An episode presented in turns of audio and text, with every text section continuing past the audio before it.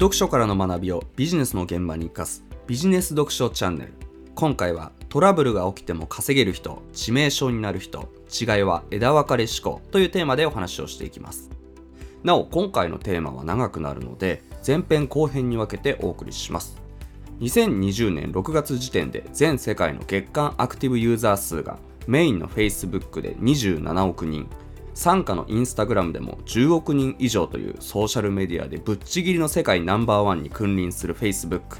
その Facebook における2004年の創業から2009年頃までの初期の5年間を描いた Facebook 若き天才の野望5億人をつなぐソーシャルネットワークはこう生まれたという本を読んだのですがその中で2004年2月マーク・ザッカーバーグがハーバード大学2年生の冬に立ち上げた Facebook のユーザー数が3ヶ月程度で一気に10万人近くに膨れ上がり学業そっちのけで仕事がどんどん忙しくなる中その年の夏にアメリカの反対側でシリコンバレーの中心にあるカリフォルニアのパロアルトで家を借り創業メンバー3人と下級生のアルバイト2人の計5人で夏休みの間中合宿みたいな形でずっと仕事に打ち込むことになるのですがそんな初期の Facebook を描写するこんな一文がありました。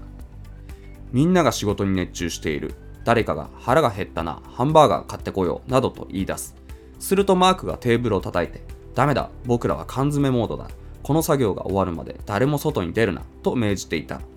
ザッカーバーグはこの頃から次第に生まれながらの指導者の資質を発揮し始めた。ション・パーカーは言う。企業のリーダーたるものは頭の中に決断が枝分かれのツリーになって入っていなければならない。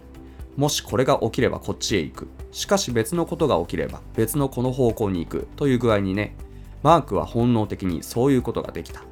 こういった内容です。このショーン・パーカーというのは最盛期には2600万人が利用していた音楽共有ソフトのナップスターやこちらも100万人以上が利用していた連絡先管理サービスであるプラクソの創立者でザッカーバーグと出会ったタイミングでは若くしてすでに2社のスタートアップを立ち上げた経験を持ちザッカーバーグの初期のメンターとしてまたその後賛否両論がありながらも Facebook の初代社長として重要な役割を担う人物ですがそのショーン・パーカーが語る先ほどの引用部分を今日は深掘りしていこうと思うんですけれど結論から先に言うとビジネスで長く成果を出し続けるにはこの頭の中に決断が枝分かれのツリーになって入っているかどうかという点が非常に重要になりますが自分自身でビジネスのターンを何ターンも繰り返して経験値を貯めることやビジネス経験が豊富な人から直接話を聞いたりそういった人の本を読んで様々な状況を疑似体験しておくことでこの頭の中に決断が枝分かれのツリーになって入っているっていう状態を作り出すことができるようになりますし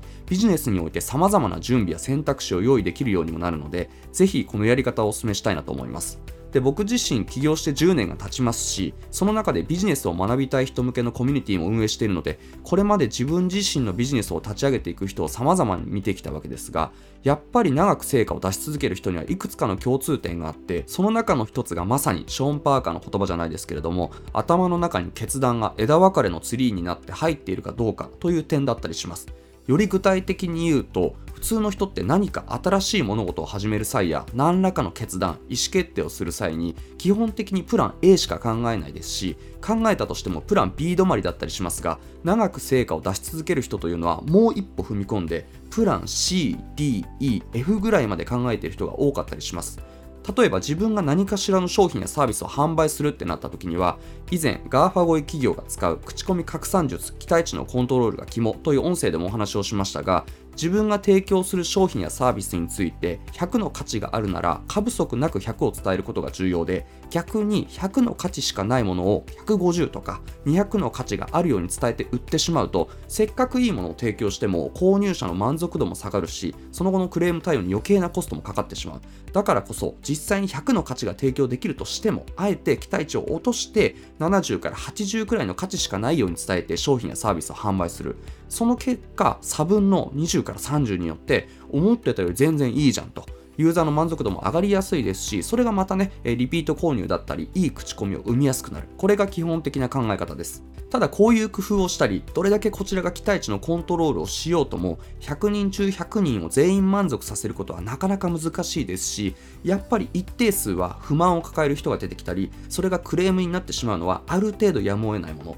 ただこういう場合に頭の中に決断が枝分かれのツリーになって入っていない人はプラン A つまり自分自身が商品やサービスを売ったとしてそれが100%受け入れられる世界しか想定していないので辛辣なクレームが12件入るだけでえこんなこと全く想定してなかったんだけどどうしよう。いいものを提供しているはずなのにどうしたらいいんだろうとあたふたしてしまったり過剰にへこんでしまったりする。どうしていいかわからないのですぐに火消しに回ることができず対応が後手後手に回って火に油を注ぐ形となってしまうことも多くあります。一方でマーク・ザッカーバーグじゃないですけれども頭の中に決断が枝分かれのツリーになって入っている人はそもそも何の問題もなくうまくいくプラン A 以外にも例えば自分自身が商品やサービスを売ったとしてそれが一定数の人には受け入れられずクレームが発生してしまう場合のプラン B も考えておこう。クレームが発生した場合はそれらの意見を抽出して不満の原因になる部分を解消する音声だったり動画をコンテンツとして用意してあげるべきだな。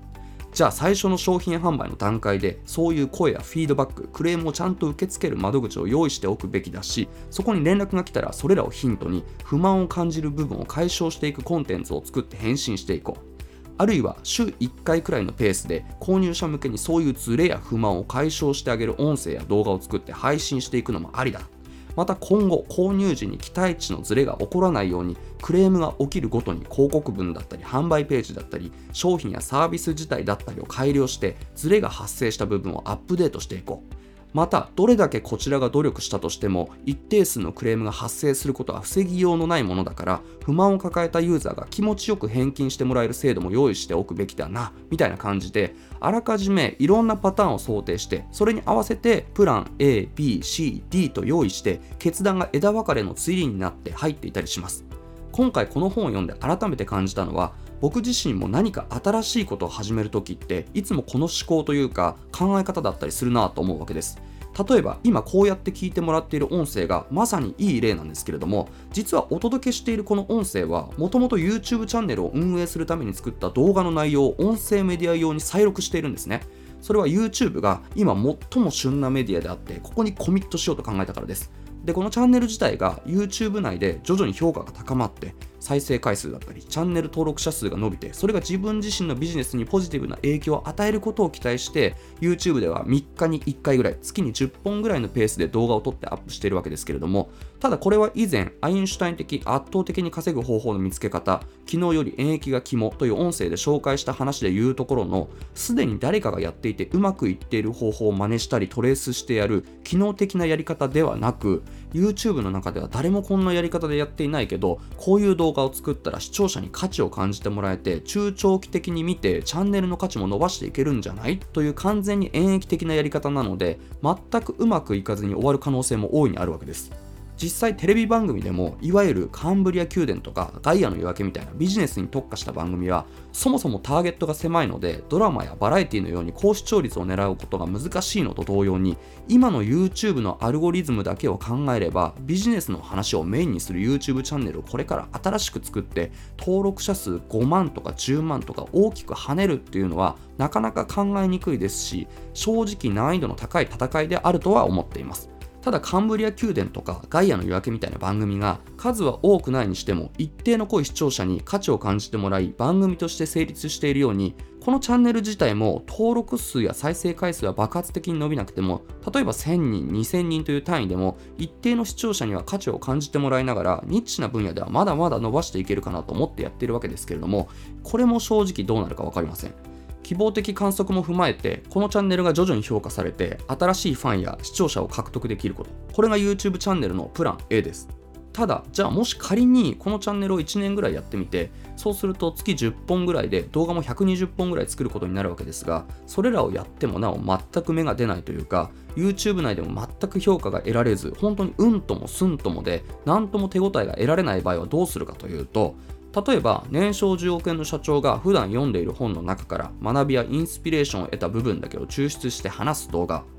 単純な本の要約じゃなくてそれを実際のビジネスだったり日々使えるアイデアや行動に落とし込んだ話が聞ける動画みたいな切り口で仮にこの動画を3日に1回ぐらいのペースでボリューム1から順番に月に10本ぐらい送るステップメールみたいなものを組んで最初の2週間ぐらいつまりね最初のボリューム1からボリューム5くらいまでは無料で動画を見てもらってそこに価値を感じてくれた人だけが引き続き有料会員になってボリューム6以降も動画を楽しみに待ってくれているというような月額課金のサブスクサービスに転換して提供する。例えばこういうサービスを用意すれば月額料金がいくらが適正かは全くわからないんですけれども月10本 ×12 ヶ月120本分の動画で入会から1年分ぐらいは継続してもらえるサブスクのサービスとして収益化していくこともできるわけですしそこに価値を感じてくれる人がさらに一定数出てくれば撮影する動画の数を増やしつつその有料会員数を増やしていくビジネスモデルへと転換していくこともできる。それがこの YouTube チャンネルのプラン B だったりします。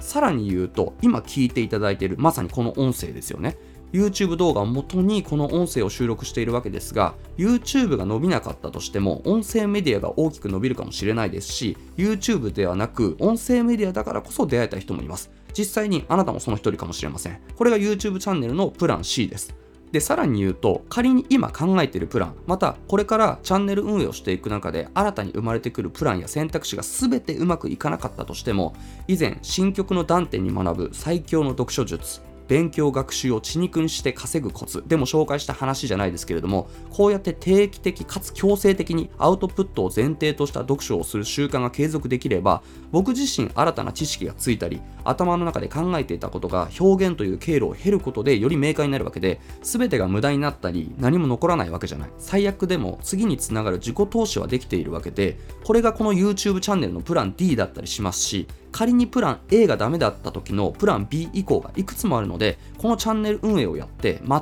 く意味がなかったということはないですしやっぱりこういうもし A がダメだったら B へ行く B もダメだったら C へ行くみたいな考え方でやっていかないとダメなわけですよね。でなんでこういう考え方が大事なのかというとビジネスの場合何をやるにしても限りある人物金の経営資源を突っ込んでいく必要があるわけでだからこそそれらのリソースを突っ込んだ上でもしプラン A がダメだったらそれで全ておじゃんですと、えー、時間もお金も労力も突っ込んだけど何も残りませんでした。だとやっぱり弱い。それなりに経営資源を割くわけでやっぱり時間もお金も無駄にしないためにもプラン A だけでなくプラン B、C、D くらいまでは考えておくべきなわけですよね。でもこれは何も特別なことじゃなくて普段の生活でも同じことが言えるわけですが例えばビジネス同様にある程度時間もお金もかかる旅行に行く場合より具体的に言うと例えば次の休みに沖縄旅行に行く場合を想定すると分かりやすいんですけれども頭の中に決断が枝分かれのツリーになって入っている人はこの時期の沖縄は台風が来る可能性もあるから全日程を海で遊ぶようなマリンアクティビティだけで計画してしまうと最悪の場合全ての予定がなくなってしまう可能性もある。だから万が一天気が悪かった場合に備えて海で遊ぶ以外の選択肢としてプラン B も考えておこう。あるいは絶対に行きたいあの早期そば屋があるけれども満席だったり急な定休日でやっていない場合も考えられる。万一の事態に備えてプラン C として近くに行ける別のご飯屋さんも探しておくか。みたいにしっかりプラン B プラン C を用意するわけですけれどもこれはビジネスでも同じわけです。またこれも以前アジア最強企業的居候ビジネスの罠加速装置として使い脱却するの音声でも話をしましたがビジネスには必ず導入期、成長期、成熟期、衰退期と言われるプロダクトライフサイクルと呼ばれる流行り廃りみたいなものがあるのでいつまでもプラン A だけで稼いでいけるとは限らない。だからこそ今やっているプラン A がダメになった場合に備えてプラン B、C を考えておく必要があったりします。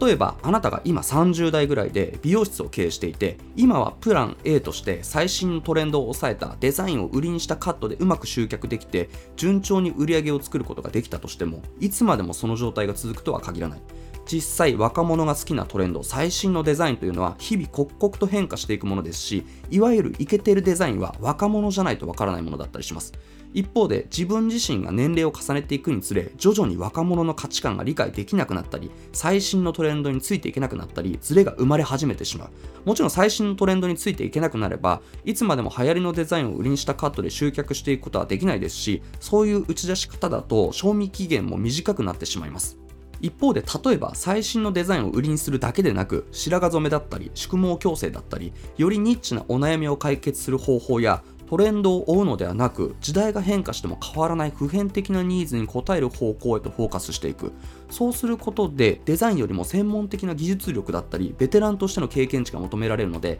仮に自分が年齢を重ねていっても賞味期限が長く価値を提供していくことができるわけでどこかのタイミングでこうしたプラン B も考えておくべきだったりします。また美容師は立ち仕事で体力勝負でもあるのでそういう意味でもいつまでも続けられるかわからない。自分がね働けなくなってしまうことも考えて例えば自分がいなくても店が回るような人材を育てて自分はプレイヤーではなくオーナーの立場に回っていくプラン C あるいは美容師である自分の知識を総動員したメディアをネット上に作っておいてそこで物販をしたり広告で収益化できるようにしておくなど美容師としてカットができなくなっても売り上げが作れるプラン D こういったプランも考えておく必要があるわけです。